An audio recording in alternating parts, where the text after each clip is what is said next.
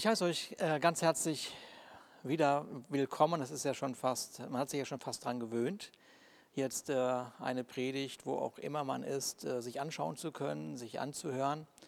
Und, aber ich muss euch gestehen, für mich ist das immer noch ähm, nichts, wo ich sagen würde, das ist jetzt alt geworden. Das ist für mich immer wieder auch eine Herausforderung, in dem jetzt ja, zu predigen und Gemeinde zu leben. Ich äh, bin äh, so sehr dankbar aber für die letzten drei Wochen, die letzten drei Predigten von Matthias, von Joscha und von Frank. Ähm, das waren ganz, ganz starke Predigten und äh, an deren Gedanken, die sie uns so mitgeteilt haben, äh, war es äh, möglich, dass wir uns daran reflektieren konnten. Äh, um, um dann mit unserem Leben zum Ausdruck zu bringen, was Gott auf seinem Herzen hat. Und ähm, das ist äh, in dem Augenblick, wo wir, wo wir das tun, wo wir also eine Predigt hören und anfangen zu reflektieren und darüber nachzudenken, in dem Augenblick schaffen wir Raum für etwas Neues. Und das ist die Überschrift meiner heutigen Predigt. Raum schaffen für etwas Neues. Und vielleicht äh, könnt ihr euch daran erinnern, dass ich darüber gesprochen habe in meinen letzten Predigten, also dass Gott ganz, ganz wenig Interesse hat, dass seine Gemeinde so in diesen alten Faden, diese, die so eingetreten sind, ähm, ihren Weg weitergeht, sondern, sondern was wir immer wieder wahrnehmen, wenn wir über die Gemeinde nachdenken, sogar schon wenn wir über Israel nachdenken, ja, dass Gott immer etwas Neues für die Gemeinde oder eben auch für Israel bereitgehalten hat. Und heute möchte ich darüber sprechen, was eigentlich völlig normal ist, äh, nämlich, dass bevor etwas Neues, äh, bevor man etwas Neues in Empfang nehmen kann, äh, muss erstmal das Alte regelrecht ausgeräumt werden. Und das ist natürlich klar, logischerweise. Ich kann erst dann was empfangen, äh, ja, wenn ich also etwas äh, Altes, äh, wenn ich mich von etwas Altem getrennt habe. Ähm, das ist selbstverständlich, das ist klar, das äh, kann man sich vorstellen.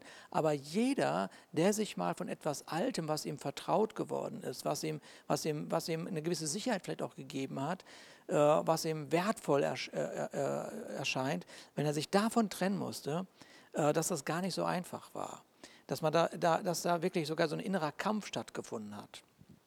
Ähm, und das bedeutet nicht, dass man das Alte nicht wertschätzt, dass man das Alte äh, nicht ehrt, sondern, ähm, sondern dass man tatsächlich offen ist, äh, äh, etwas Neues zu entdecken, was Gott für unser Leben oder für seine Gemeinde bereithält.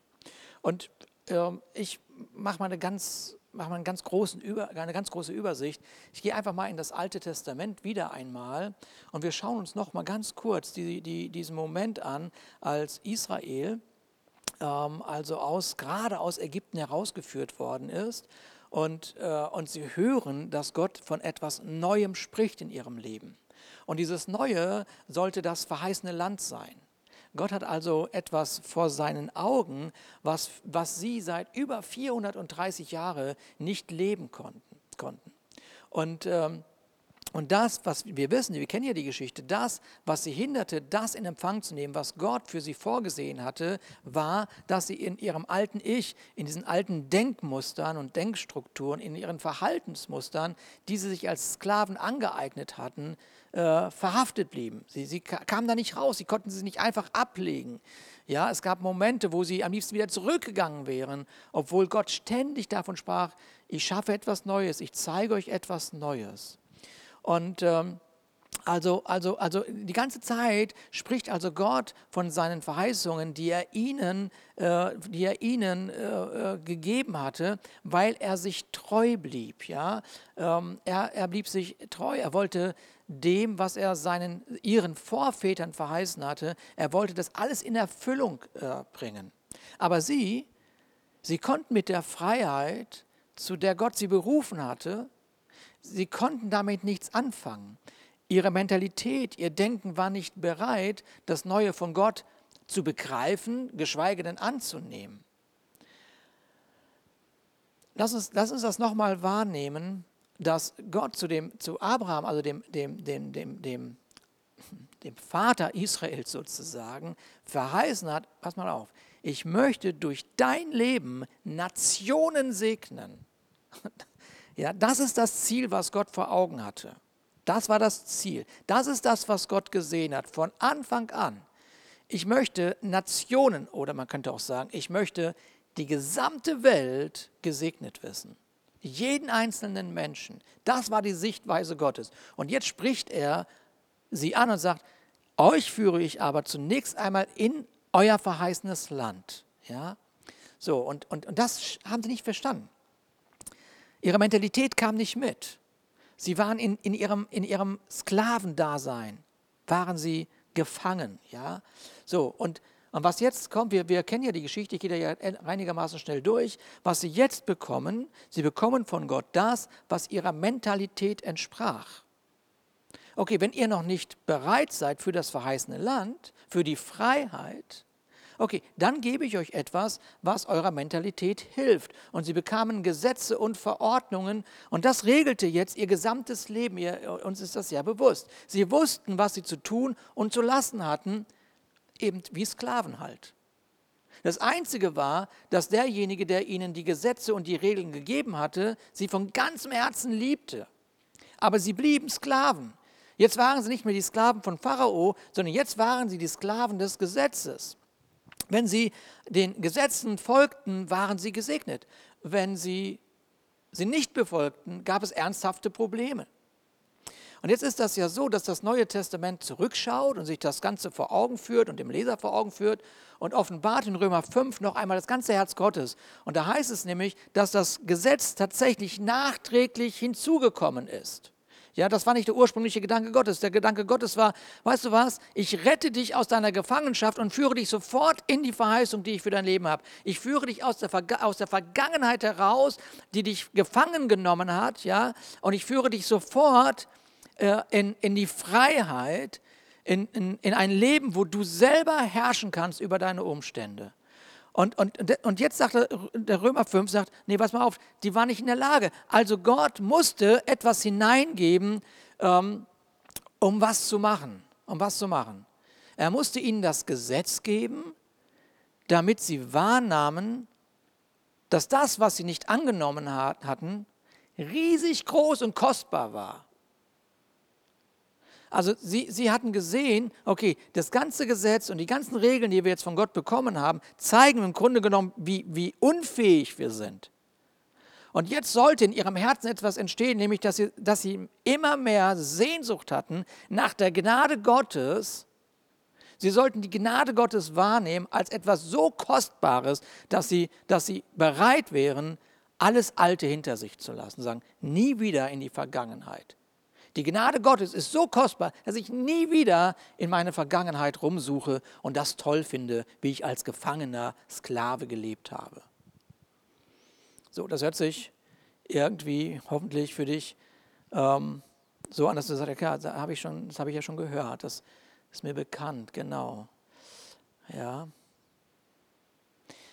Die Zeit vergeht jetzt, die Zeit vergeht. Wir wissen, das ist die Zeit des alten Bundes, also das, was im Alten Testament eben in dem Alten Testament bestimmt hat. Durch Werke und Opfer wurde der Segen bestimmt. Ja. So das Miteinander wurde geregelt, die Beziehung zu Gott. Und jetzt lassen wir mal Folgendes wahrnehmen. Für die Israeliten war das etwas Neues. Der, dieser Bund, den sie mit Gott gemacht hatten, war etwas Neues für sie. Sie gewöhnten sich daran, obwohl das gar nicht das Neue war, was Gott für sie vorgesehen hatte. Aber für sie war das schon mal viel besser als das, was sie als Sklaven in, in, in Ägypten erlebt hatten. Und sie gewöhnten sich daran, sie lebten damit. Mehr noch, sie wurden dadurch exklusiv, sie waren anders als alle anderen Völker. Und sie waren sich absolut sicher, nur so und nicht anders ist Gott. Nur so und nicht anders ist Gott. Das ist genau das, was Gott möchte. Er möchte, dass wir durch diese Ordnung und Gesetze ja, exklusiv sind. So. Generationen um Generationen wurden Tiere geopfert, um sündenlos zu werden. Für Generationen war der Tempel der Mittelpunkt ihres Gemeindelebens. Und dann kam Jesus.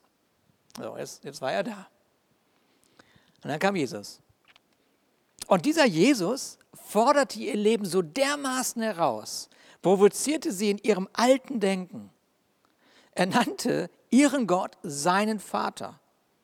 Und, und nicht nur das, er war sogar der Meinung, dass, er drückt das so aus, dass der Sabbat, also die Gesetze für den Menschen gemacht worden seien und nicht der Mensch für den Sabbat. Und das provozierte sie total. Und dann hören sie, wie er sagt, ach übrigens, ich stehe über den Sabbat. Ich stehe über Gesetze und Verordnungen, die Gott gegeben hat. Ja, das sprengte total ihren Verstand. Sie sahen das Neue in Jesus nicht. Im Gegenteil, sie bekamen Angst vor dem Neuen. Sie waren völlig verunsichert. An einer Stelle wird so berichtet, dass sie gar nicht wussten, aber ist er jetzt von Gott oder ist er jetzt vom Teufel? Ist das jetzt echt? Ist das jetzt unecht? Und sie erleben eine innere Anspannung, ähm, eine innere Anspannung, die jeder von uns erlebt, wenn es darum geht, Altes wirklich loslassen zu müssen. Vielleicht sogar für falsch zu erklären, um jetzt mit seinem Leben einen neuen Weg zu beschreiten. Das erlebt jeder, der sein Leben Jesus Christus das erste Mal anvertraut. Er hat so sein Lebenskonzept, so muss das Leben sein, so erklärt man sich das Leben, man richtet sich ein und dann kommt plötzlich jemand und sagt, ach übrigens, es gibt Jesus und äh, so wie du lebst, lebst du ganz weit entfernt von Gott, trotz all dem Guten, was du machst. Und plötzlich denkst du, was, was kann doch hier angehen? Was ist denn jetzt los? Ja, so schlecht bin ich doch gar nicht. Ja. Als, äh, ich hatte ja davon berichtet, dass ich ein Interview durchgeführt habe äh, oder dass ich interviewt worden bin von, der, von einer Dozentin von der Universität in Kiel. Und da ging es darum, kommen rechtschaffende Menschen in, dem Himmel, in den Himmel. Und meine Gegenfrage war ja an dem Moment, ich weiß nicht, ob ich das schon mal erzählt hatte in einer Predigt, ja, wer bestimmt, was rechtschaffen ist. Wer, wer, wer, wer ist denn das Maß? Dass er sagt, okay, das reicht. Ja. So, und deshalb, deshalb ist diese Begegnung mit Jesus bis heute eine, eine Auseinandersetzung, wo man sagt, okay, warte mal, warte mal, was, was passiert hier gerade? So, ähm, sie erlebten, während sie ja sowieso schon unter der Herrschaft der Römer drangsaliert wurden, dass jetzt ihr einziger verlässlicher Halt, also ihr religiöses Verhalten, ja, jetzt noch angegriffen wurde. Das kann doch nicht sein. Aber diesmal wurden sie nicht von außen angegriffen, sondern jetzt von jemand, oder sie meinten, sie werden angegriffen, von jemand, den sie kannten, der ihr Fleisch und Blut war. Das war doch der Zimmermanns Sohn. Das war für sie unvorstellbar, dass sie das alte loslassen würden. Das geht nicht, das klappt nicht, das funktioniert nicht. Also lieber opferten sie ihn, als das Neue, von dem er sprach, zu umarmen. Und wir, wissen, wir kennen die Geschichte, also nagelten sie ihn ans Kreuz. In der Hoffnung, in der Hoffnung, ja, dass alles beim Alten bleibt. Es soll alles beim Alten bleiben, bloß nicht eine Veränderung. Sie dachten, sie würden mit seinem Tod das Alte in ihrem Leben sicherstellen, aber Gottes Gedanken, wir, wir, wenn wir das sehen, schmunzeln wir vielleicht, ja, ja, aber in der Situation, in der die Menschen waren, das konnten sie gar nicht wahrnehmen.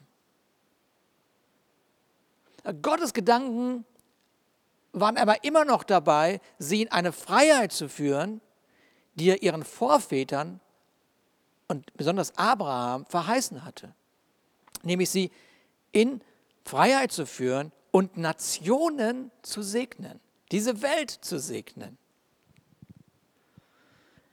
So, wir, wir nehmen also wahr, dass Gott nie das Problem war. Das Problem war immer, die waren immer diejenigen, die altbekanntes festgehalten hatten und nicht verstanden haben, was Gott wirklich auf seinem Herzen hatte.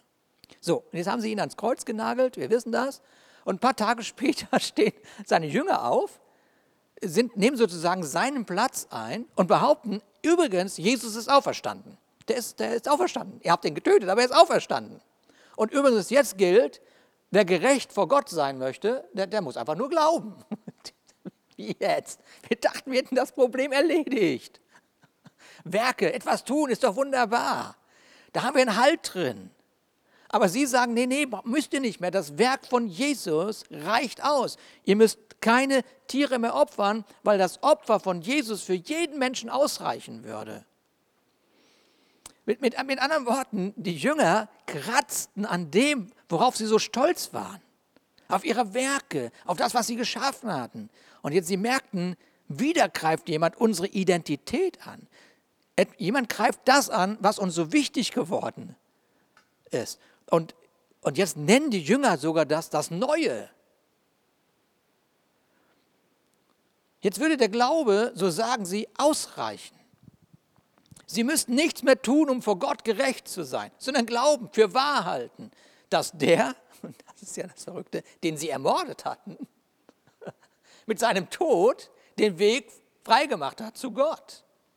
Können wir das ein bisschen nachvollziehen, dass das für sie völlig, das, das ging nicht, das konnte man nicht verstehen.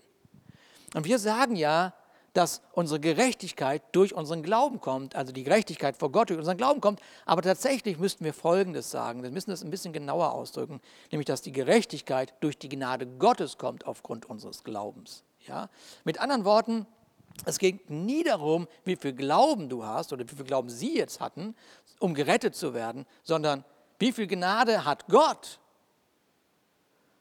um dich zu retten. Darum geht's.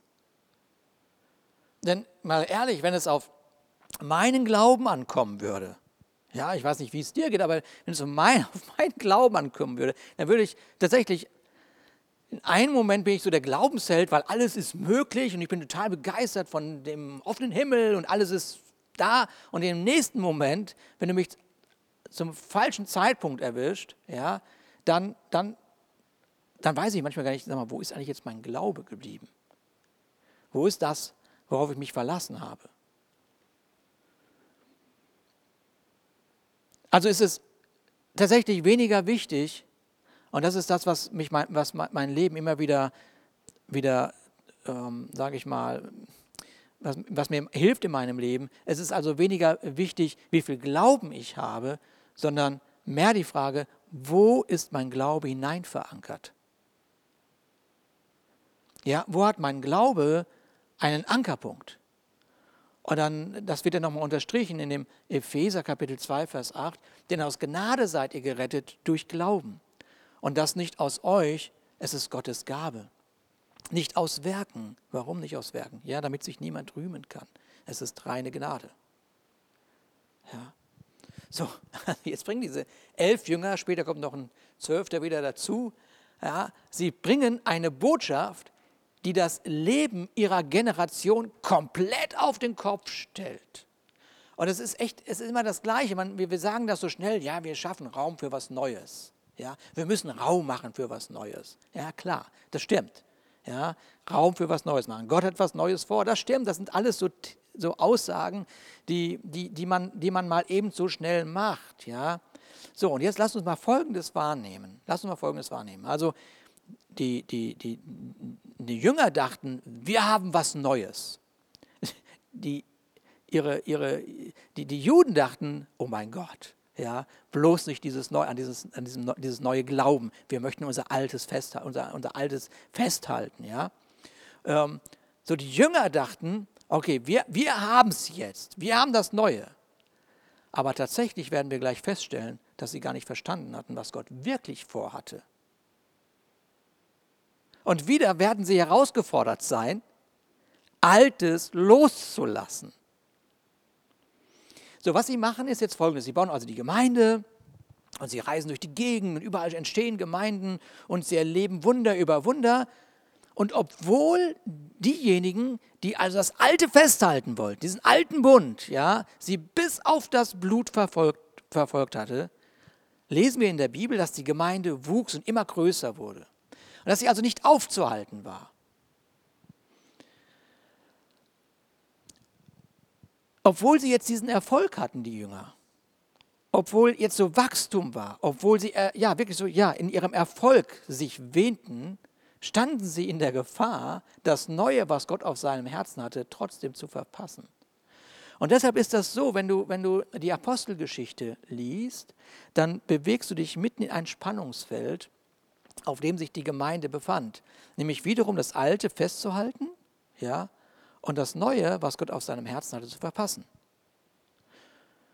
Lass mich mal das so formulieren. Deine Reaktion in Bezug auf deine Herausforderungen wird das Maß bestimmen, wie viel Neues du empfangen kannst.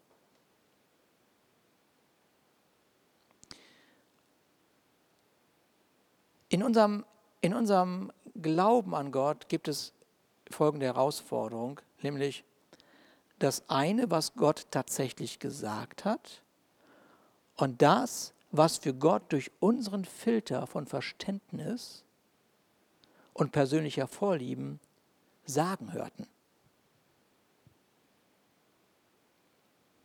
Mit anderen Worten, Gott redet etwas, aber es passiert den Filter unserer alten Sichtweisen oder den, den frommen, bestimmenden Größen, die in uns sind. Und jetzt ist man, ist man in einem Spannungsfeld und man fühlt sich nicht unbedingt wohl, weil man, weil man hat etwas gehört, was nicht übereinstimmt mit dem, was man eigentlich erkannt hat. Man denkt, tatsächlich, ist das jetzt von Gott? Hat Gott jetzt zu mir geredet? Und das höre ich immer wieder, dass Menschen zu mir kommen und sagen, ich weiß gar nicht mehr, ob das jetzt die Stimme Gottes war. Hat jetzt Gott geredet? War das jetzt mein Gefühl? Und man weiß gar nicht, wie soll ich mich denn jetzt verhalten? Und es kann dir sogar jetzt während dieser Predigt passieren, dass man, man kann nämlich eine Predigt hören, um eine Bestätigung von dem zu bekommen, was man sowieso schon weiß. Ja? Und man sucht nur nach einer Übereinstimmung. Ja, habe ich doch gewusst. Ja? Habe ich doch, genau so ist es. Oder ich bin offen, etwas Neues zu empfangen, muss mich aber, und das ist die Herausforderung, in meinem Denken herausfordern lassen. Sozusagen, als wenn ich jedes Mal einen kleinen Reset-Knopf drücke und sage, okay, ich beschreibe das nochmal nochmal neu. Vielleicht entdecke ich etwas Neues. Und lass uns mal Folgendes wahrnehmen, dieses Spannungsfeld, in, in, in, in das Gott uns ja sogar hineinsetzt. Das hat nicht das Ziel, uns zu zerstören, sondern einen Wachstum zu verursachen, den Gott in unser Leben geplant hat. Weil wir sagen doch ständig, Gott will was Neues. Ja gut, wenn Gott was Neues möchte, bedeutet das, dass er nicht an uns vorbeigeht, sondern er möchte mit uns etwas Neues gestalten.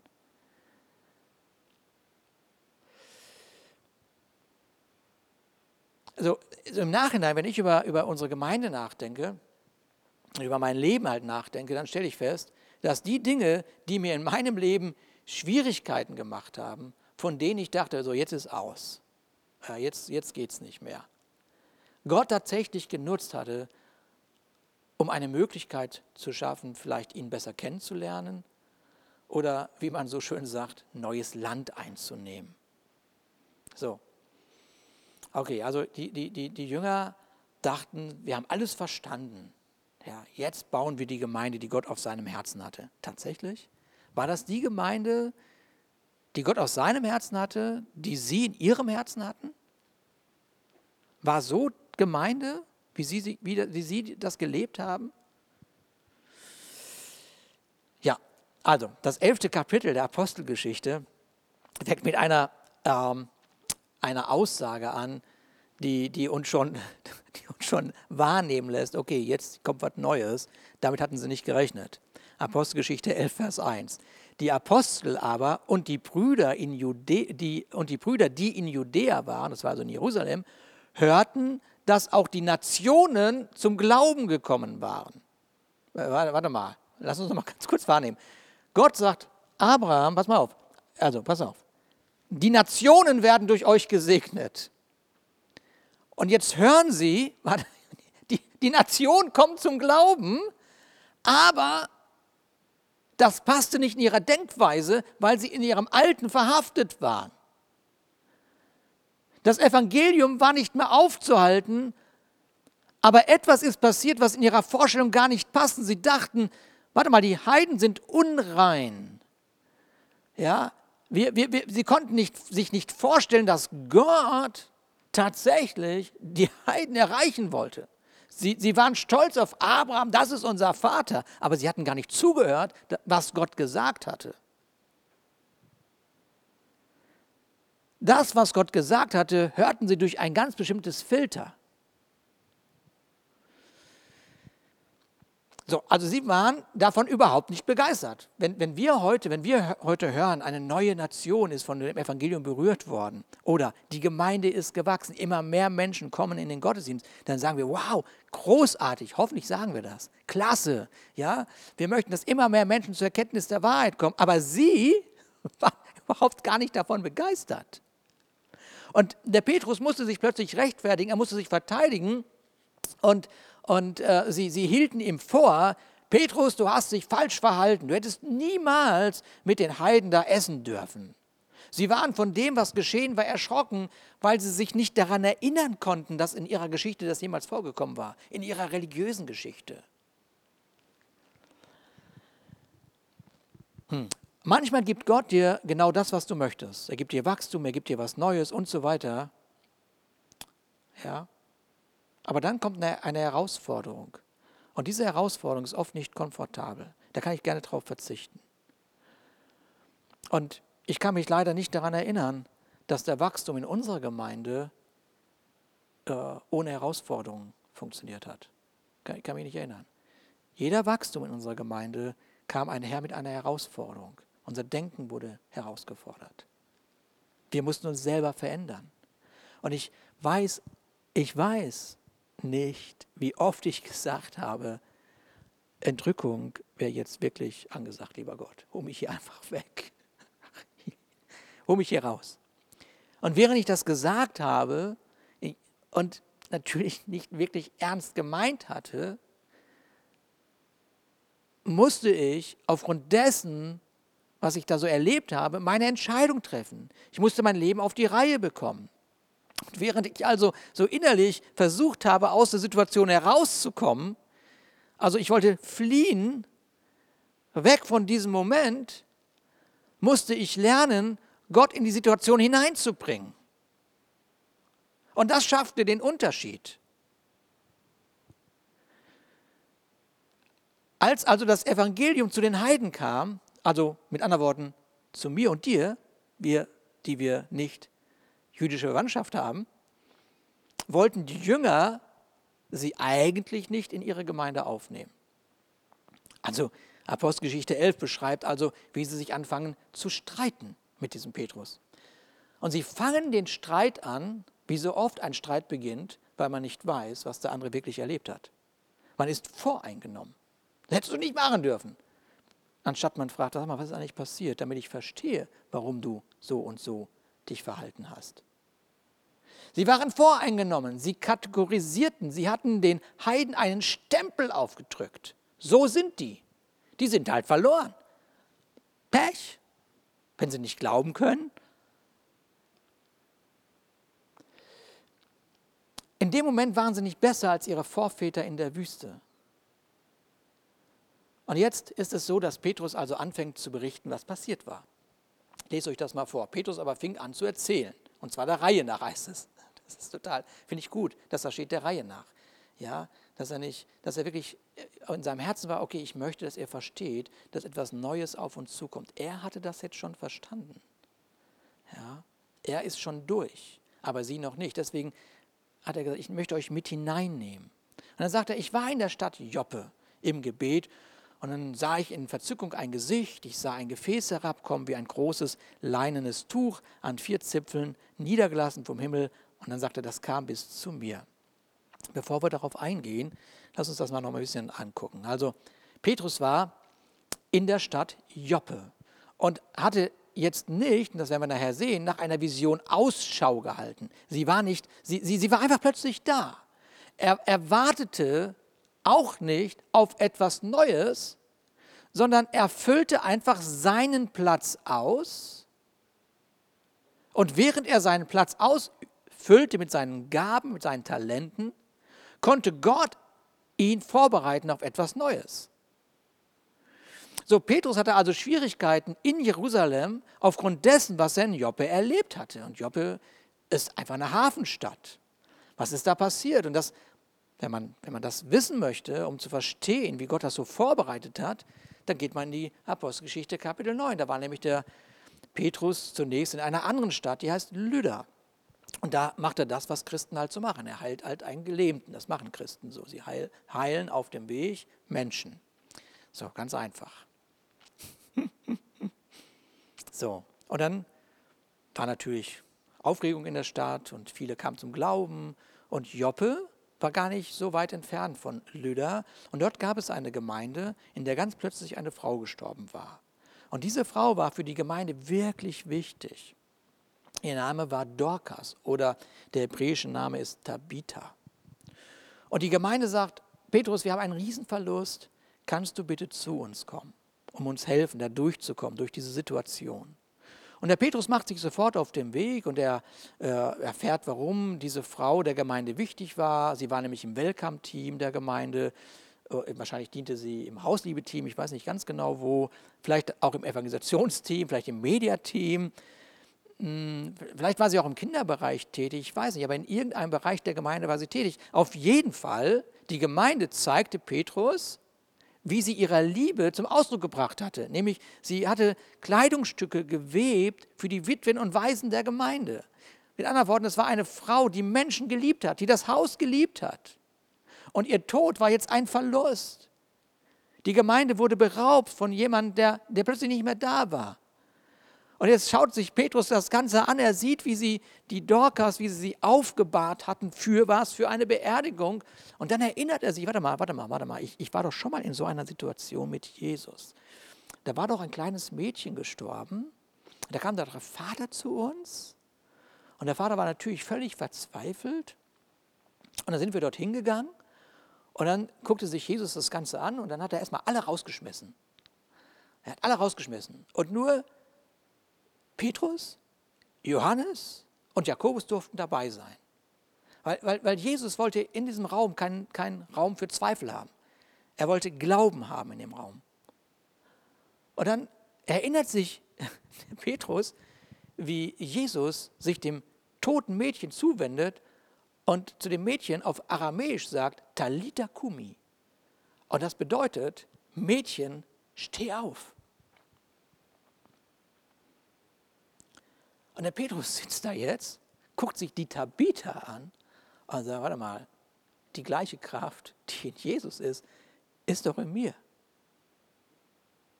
Also er füllt den Raum aus, den Gott ihm gegeben hat. Und er ahnt nicht, warte mal, das ist, das ist noch nicht das Ende der Geschichte.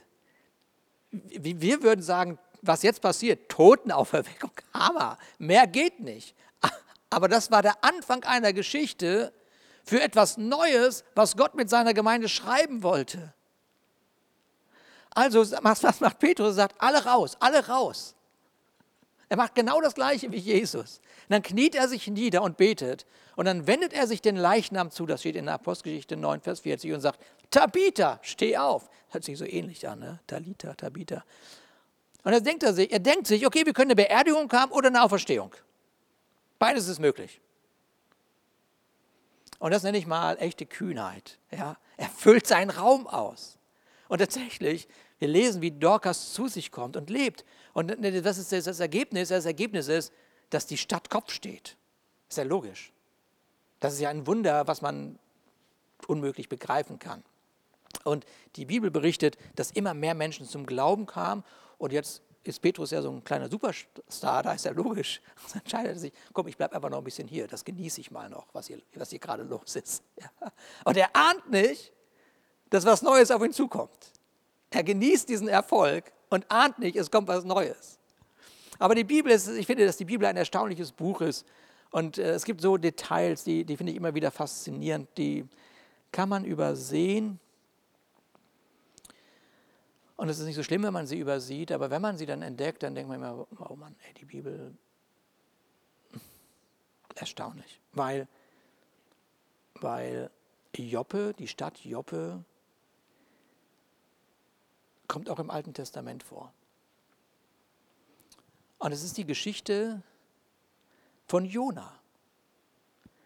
Also Jona, dem Gott sagt, hör mal Jona, ich, ich sehe das Elend in Ninive, und ich liebe die Menschen und ich möchte, dass du dorthin gehst und die Menschen zur Umkehr rufst und ich möchte diesen Menschen Gnade geben. Und dann heißt es von Jona in Jona 1, Vers 3 im Alten Testament folgendes: Aber Jona machte sich auf, um nach Tarsis zu fliehen, weg vom Angesicht des Herrn. Und er ging nach Joppe hinab, fand ein Schiff, das nach Tarsis fuhr, gab den Fahrpreis dafür, stieg hinein, um mit ihnen nach Tarsis zu fahren, weg von dem Angesicht des Herrn. Jona stellte sich gegen die Absicht Gottes, weil die Absicht Gottes nicht in sein Konzept passte. Sie passte nicht in sein Glaubensschema. Wieso sollte Gott einer Stadt wie Nineveh Gnade schenken? Das haben die nicht verdient. Lass sie doch lieber untergehen, lieber Gott. Segne mich lieber ein bisschen mehr. Ich habe es nämlich verdient. Also er ging nach Joppe, nicht um seinen, um seinen Platz auszufüllen, zu dem er bestimmt war, sondern zu fliehen vor dem, was Gott ihm gezeigt hat. Und plötzlich stelle ich fest, warte mal, Joppe bekommt für mich plötzlich eine Bedeutung. Joppe steht plötzlich für ganz vieles in meinem Leben, steht für meine, mein, meinen Umgang mit meiner Frau, mit meiner Familie, mit meinem Arbeitsplatz, äh, für den Umgang mit dem Geld. Und die Frage ist jetzt, okay, warte mal, wie werde ich mich in Joppe verhalten? Wie werde ich mich in diesem Moment verhalten? Was werde ich tun? Werde ich Gott durch meinen Gehorsam Raum schenken, damit er etwas Neues hervorbringen kann? Oder werde ich eher wie Jona reagieren, wegrennen und das Alte beim Alten lassen?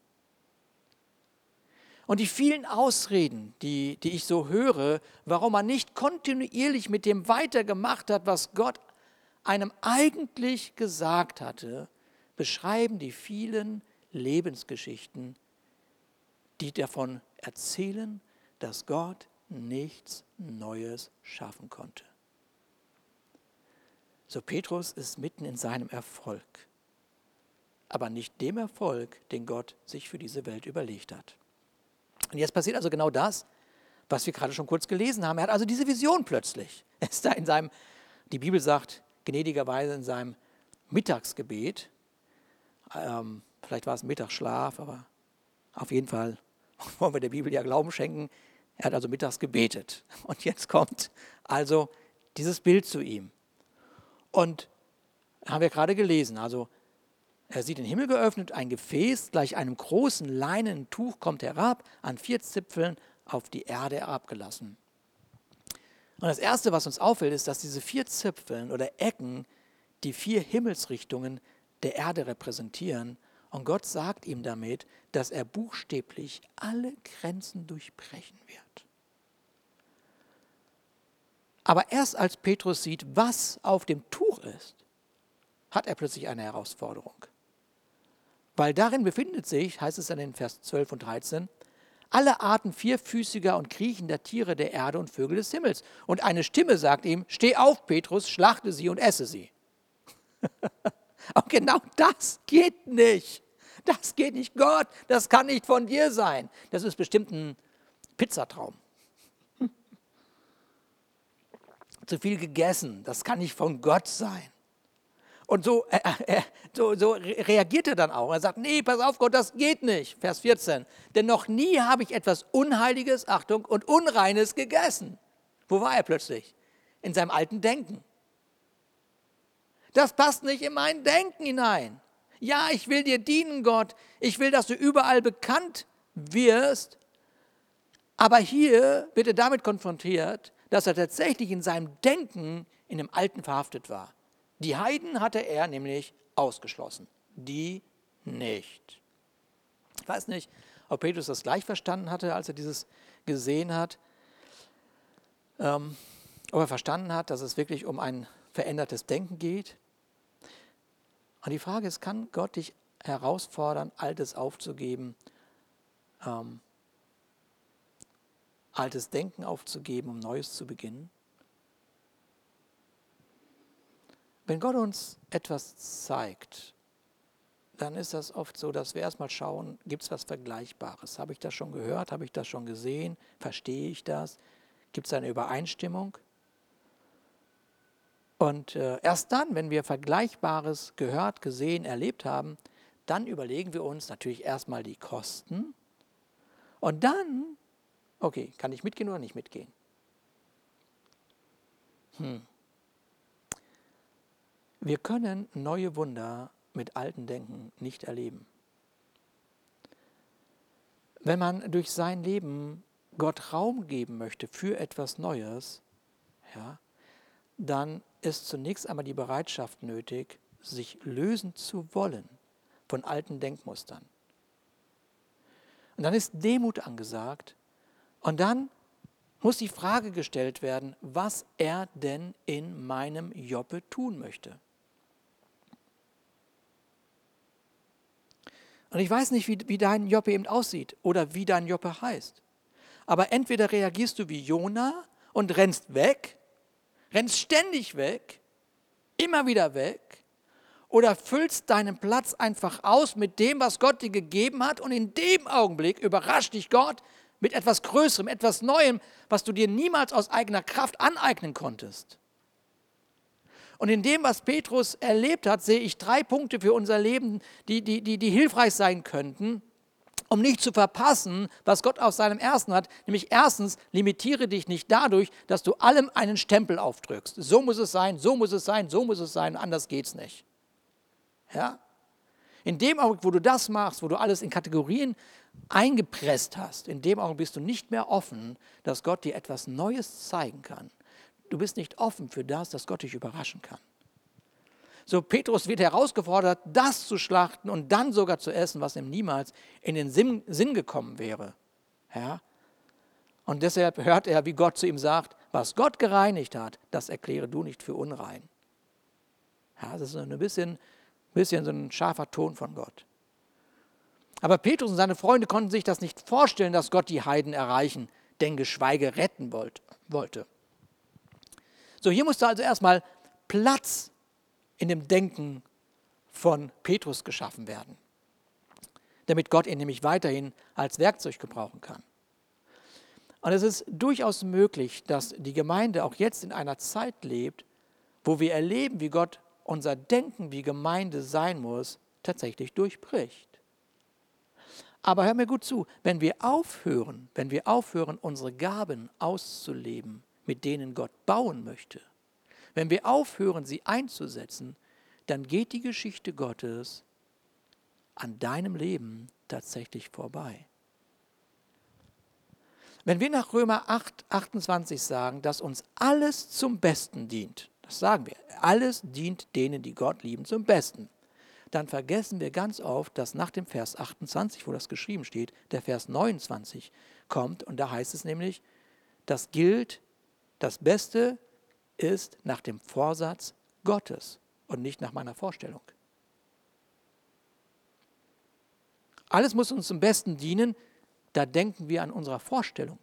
Das, was wir meinen, was das Beste ist. Aber der Zusammenhang ist, das, was Gott meint, das, was Gott auf seinem Herzen hat, das ist das Beste für mich. Das Problem ist, dass wir grundsätzlich voreingenommen sind.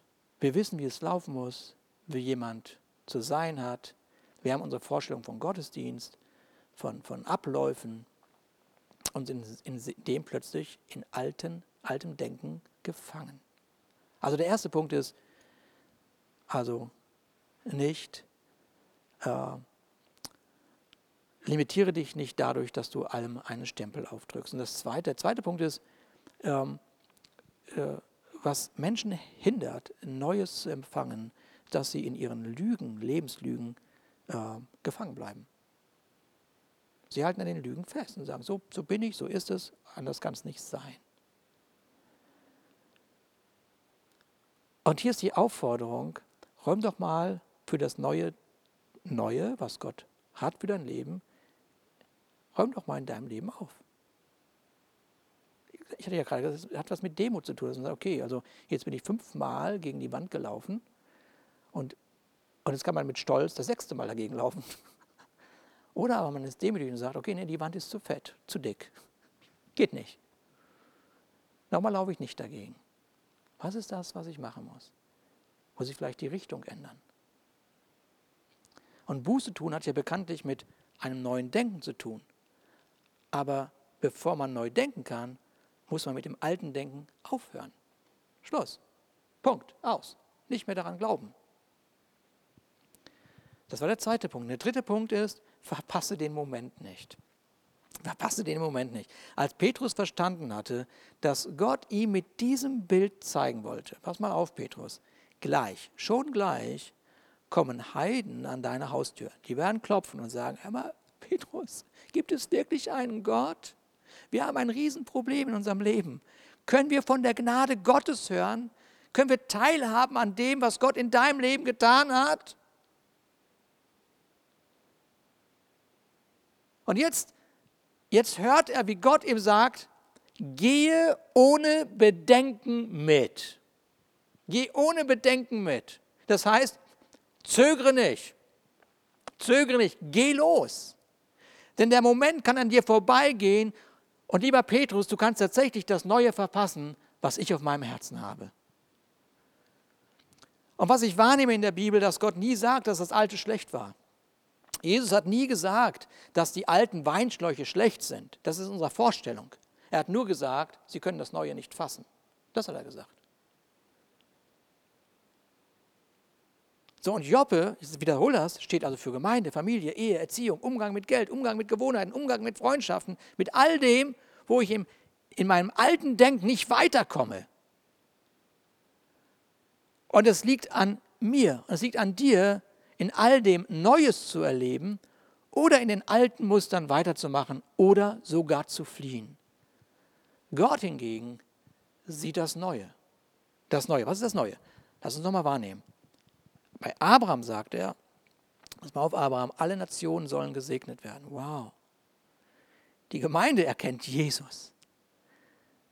Dann erkennt sie das Neue, wow, die ganze Welt soll wirklich gesegnet werden.